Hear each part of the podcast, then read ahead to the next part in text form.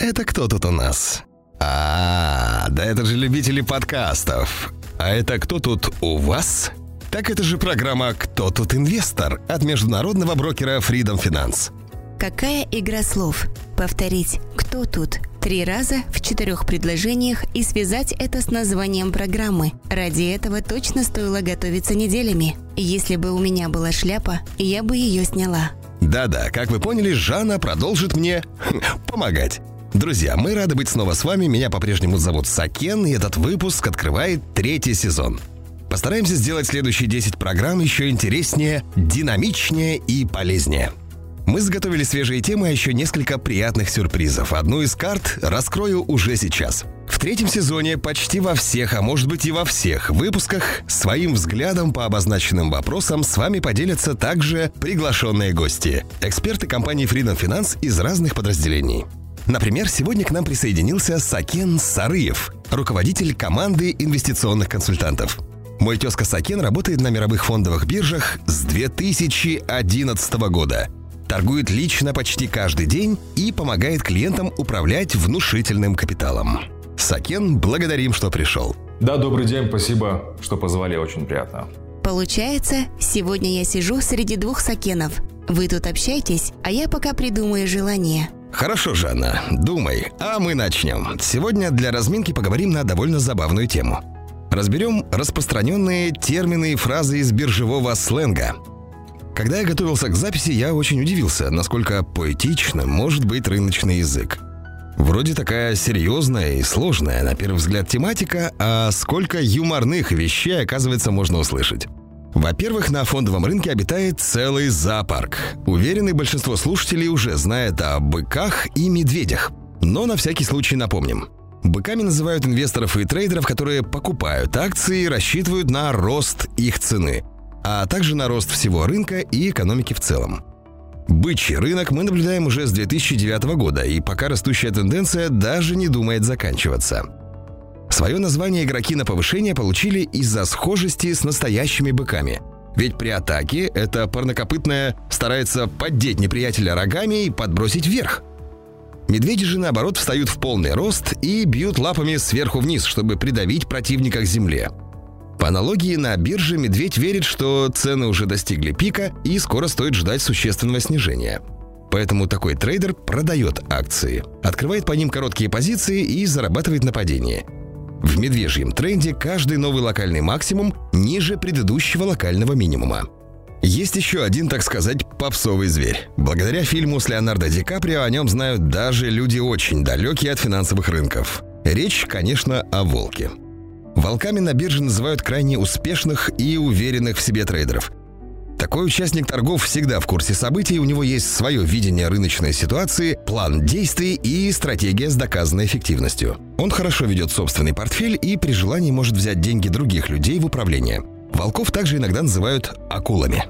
На этом элементарная часть, с которой точно знакомы все, заканчивается. Переходим к более интересным терминам – Сакин, тебе как волку наверняка есть что рассказать о братьях наших меньших. А, да, конечно. Например, кроме быка на рынке есть еще одно рогатое животное. Точнее, сахатое. Зачастую трейдеры называют потери по сделкам лосями, а потому что по-английски убыток будет лосс. Отсюда и пошли потешные фразы, например, когда новички постоянно кормят лосей. Или для успешной торговли нужно научиться хладнокровно резать лосей. Также из интересного на бирже есть кошка. Только, наверное, про нее сложно сказать, что она там обитает. Потому что биржевики решили, что она обязательно дохлая. Речь идет о ситуациях, когда цена сильно и резко упала. В этом случае на определенном уровне часть трейдеров начинает фиксировать свою прибыль по своим коротким позициям. К ним присоединяются в этот момент остальные игроки, которые считают, что цена в моменте выгодна для покупки. Но все заблуждаются. Все это приводит в моменте всего лишь к небольшому росту цены. Но не означает, что общее сильное падение еще закончилось. Часто это просто локальный отскок, э, который потом продолжается глубоким нисходящим трендом. И поэтому этот рост трейдеры и называют прыжком дохлой кошки. По сути, даже если кошка после падения отпрыгнула немного, она все равно вернется на асфальт. А потом вовсе под землю. Вот такой вот биржевой черный юмор. Да, и смешно, и грешно. Спасибо. Также с животными связаны прозвища инвесторов с разным опытом и подходом к рынку. Жанна, есть что рассказать? Овцами на рынке называют неопытных игроков, которые во всем сомневаются и боятся действовать без чьей-то сторонней рекомендации. Как ни странно, в качестве пастуха овцы часто ищут волка. И если удается найти действительно порядочного, то может что-то и получится. В противном случае овец постоянно будут стричь. Леммингами называют начинающих эмоциональных спекулянтов, которые могут гнаться за толпой и покупать по максимальным ценам просто потому, что до этого инструмент сильно рос, а еще совершать массу других типичных ошибок, но при этом все равно сохранять огромную дилетантскую активность. Это похоже на природные миграции грызунов, во время которых они порой массово гибнут. Зайцами можно назвать скальперов, то есть трейдеров, которые на коротких временных промежутках совершают много сделок и быстро получают статистику из маленьких результатов. Цыплятами прозвали крайне осторожных инвесторов, которые вкладывают только в государственные облигации и другие консервативные активы с минимальным риском. Есть также свиньи. Это торговцы, одержимые жадностью. В погоне за прибылью они легко отступают от своей стратегии и сохраняют позицию открытой, даже когда все признаки кричат о необходимости выходить. Сюда же можно отнести кабанов, то есть трейдеров, которые вовремя не фиксируют прибыль и закрывают выигрышную сделку в нуле, либо даже с убытком. Про кабанов иногда говорят, что они женились на бумаге, то есть как будто собрались удерживать ее до конца жизни, несмотря ни на что. Бывает еще золотой жук. Это инвестор, повернутый на надежности и перспективах золота. Причем вкладывать он может даже не в биржевое золото, а в реальные физические слитки или монеты. Наконец, есть киты. Это институциональные инвесторы с огромным капиталом. Чаще всего киты – контртрендовые игроки. Они закупаются по ходу падения и продают свой пакет по ходу роста цены. Ситуации, когда кит не прав, либо сильно торопится в позиции со входом или выходом, могут приводить к большим ценовым колебаниям. Как будто кит выпрыгивает из воды, а при приземлении создает гигантский всплеск и качку. Отлично, Жанна. Я слышал еще понятие «лангуст». Фактически это синоним быка, то есть инвестора, который открывает длинные позиции, так называемые лонги, и ждет роста цен. Думаю, на этом тему зоопарка мы закрыли. Теперь пойдем дальше. Раз забавные названия есть у участников торгов, есть они и у бирж, а также у самих финансовых инструментов. Скажем, биржу NASDAQ в народе называют просто NASDAQ. А московскую биржу некоторые до сих пор зовут Мамбой в честь бывшей площадки ММВБ и одноименного индекса. Кстати, главный американский индекс S&P 500 трейдеры прозвали Сиплый или коротко CP. При этом акции любой отдельной компании на трейдерском новоязе называют стак – бумага или папира. Сакен, а какие забавные переделки есть по названиям самих компаний? Ну, а, ну их очень много. Столько компаний с смешными по сути, потом уже аббревиатурами, сленгами. Ну, например, из последнего популярна нынче сейчас акция аэрокосмической компании Virgin Galactic. В русскоязычном сообществе стали просто именовать как Галя. Акции китайского онлайн-поисковика Байду зовут просто Байда. А судьбу другого китайского гиганта, компания Alibaba, решилась самим тикером акции. Звать ее иначе как Баба ну просто невозможно. Поэтому иногда можно услышать в трейдинге фразы в духе Баба на уровне, надо брать. За океаном есть э, крупная сеть магазинов Macy's. Акции данной компании просто называют Масяней. А, например, службу доставки FedEx просто зовут Федей. Вот такие вот названия. Ну и если по СНГ посмотреть, есть гигантская компания Лукойл, которую просто называют Лук. Ну и, наверное, закончу с крупным гигантом э, интернет-корпорацией. По СНГ это Яндекс. Э, Ее просто называют Яша. Да, интересно. А как часто люди действительно так говорят? Э, на самом деле это больше свойственно общению на биржевых форумах, скорее всего, и других каких-то тематических сайтах, где люди, профессионалы, хотят проявить индивидуальность и по-особому блеснуть своими знаниями. Либо команды трейдеров могут так общаться в своем тесном кругу э, в период торгов. Но когда консультанты Freedom Finance говорят с клиентами, вряд ли один из них э, скажет другому, что, например, как «Go на DAC и затаримся Яшей или Байдой». Это бы было, конечно, странно по меньшей мере. Обычно общение с инвесторами более консервативно у нас, чтобы клиенты и консультант точно понимали друг друга. Хорошо, а нам есть еще чем поделиться. Вот другие неформальные термины и названия рыночных ситуаций. Котлета. Так называют всю сумму денег на брокерском счете. Иногда так и говорят «закупиться на всю котлету». Стакан. Его мы уже обсуждали в подкасте про различные типы торговых приказов. Стаканом называют книгу заявок, где с одной стороны в очереди стоят покупатели, а с другой – продавцы. В их лимитных приказах видны цена и запрашиваемое число акций. И это позволяет в моменте ориентироваться по объему спроса и предложения. Ловля падающих ножей – это попытки откупить бумагу на дне после того, как ее цена сильно снизилась. Опытные трейдеры порой могут так торговать, если их стратегия предполагает быстрые импульсные сделки. В этом случае они с помощью специальных инструментов, например, с помощью того же стакана, стараются перед покупкой увидеть признаки вероятного разворота, убедиться, что крупный продавец доисполнил свой объем и бумагу начинают поджимать снизу покупатели. Для большинства неопытных торговцев такие сделки могут закончиться крупными лосями. Ловлю ножей называют еще одним словом, образованным от трех английских. Звучит оно так – «buy the dip». Дословно это переводится «покупка провала» или «покупка на дне». Жанна, подскажешь еще?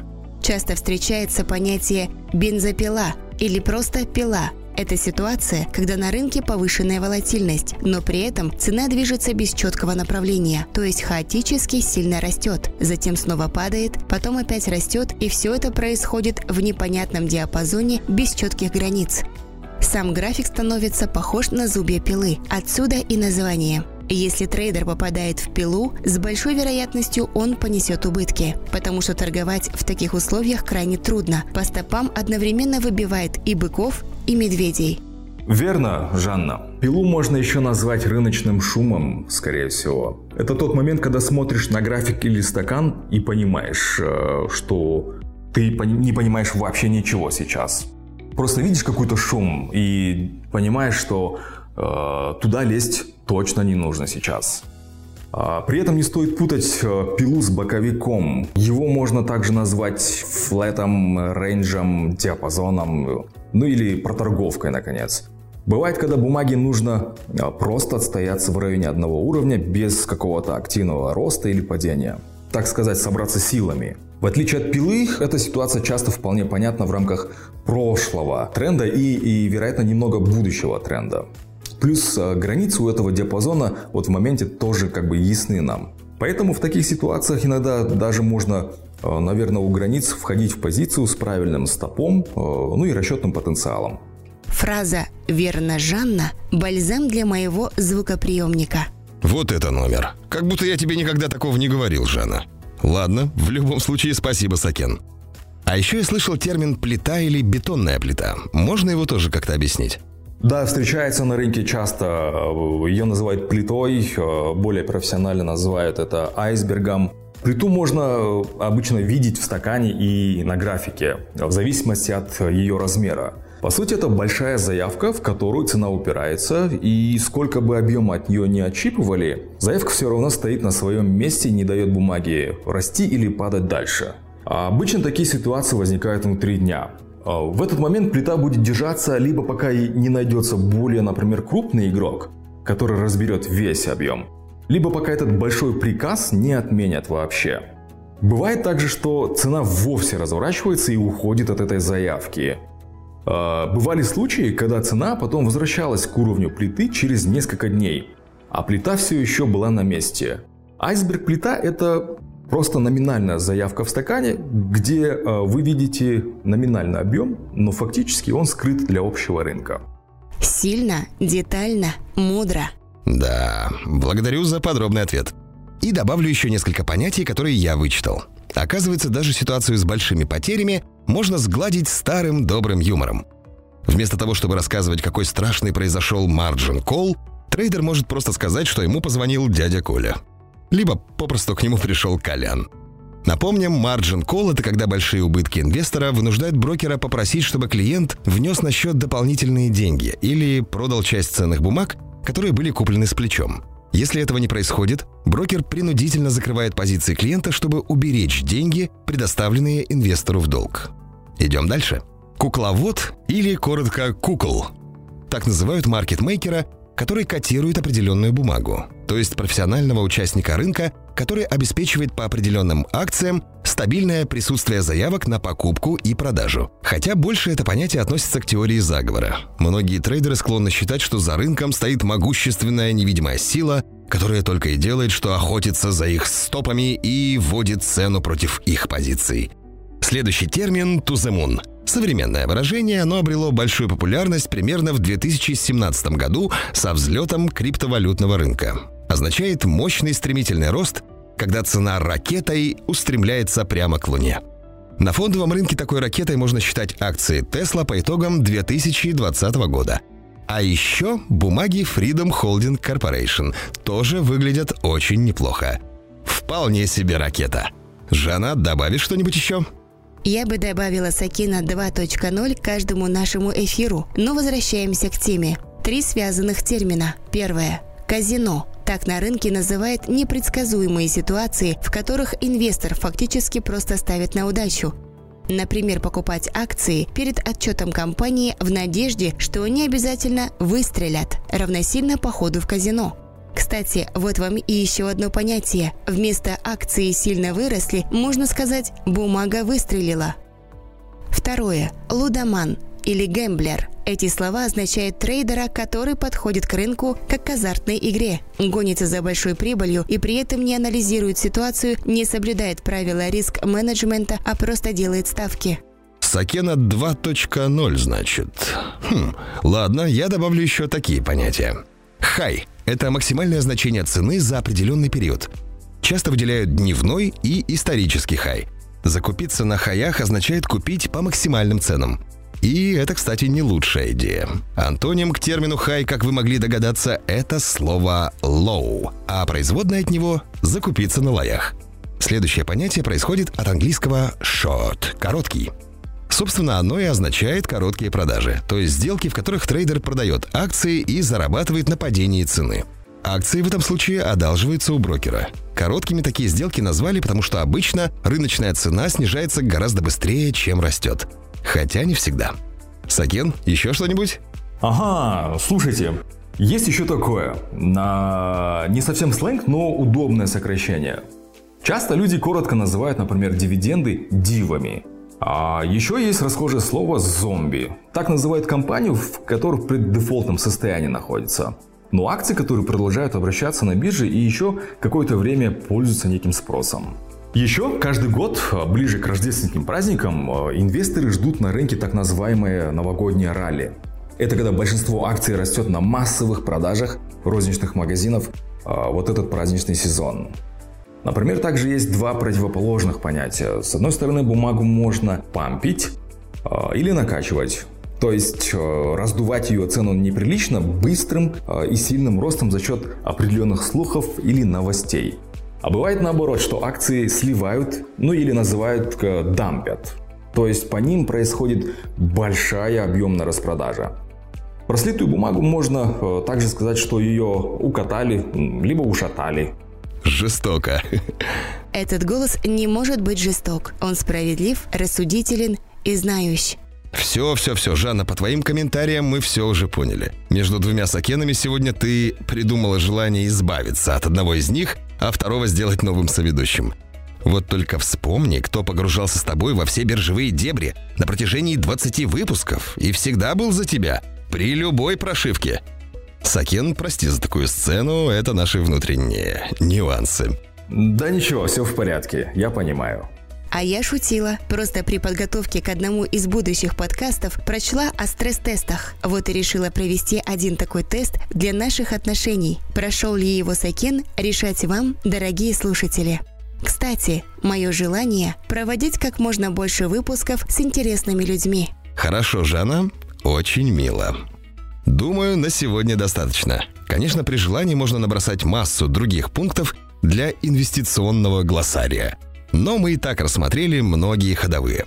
В крайнем случае, уважаемые слушатели поделятся другими наблюдениями в комментариях на страницах соцсетей Freedom Finance. Сакен, благодарю за помощь и содержательные комментарии. Надеюсь, увидимся еще в будущих программах. Спасибо за интересный опыт, коллеги и дорогие слушатели. Всего доброго, будем на связи. Обязательно. Друзья, программа «Кто тут инвестор» прощается с вами до следующей недели. Надеемся, вам было интересно. Всего хорошего, уважаемые инвесторы!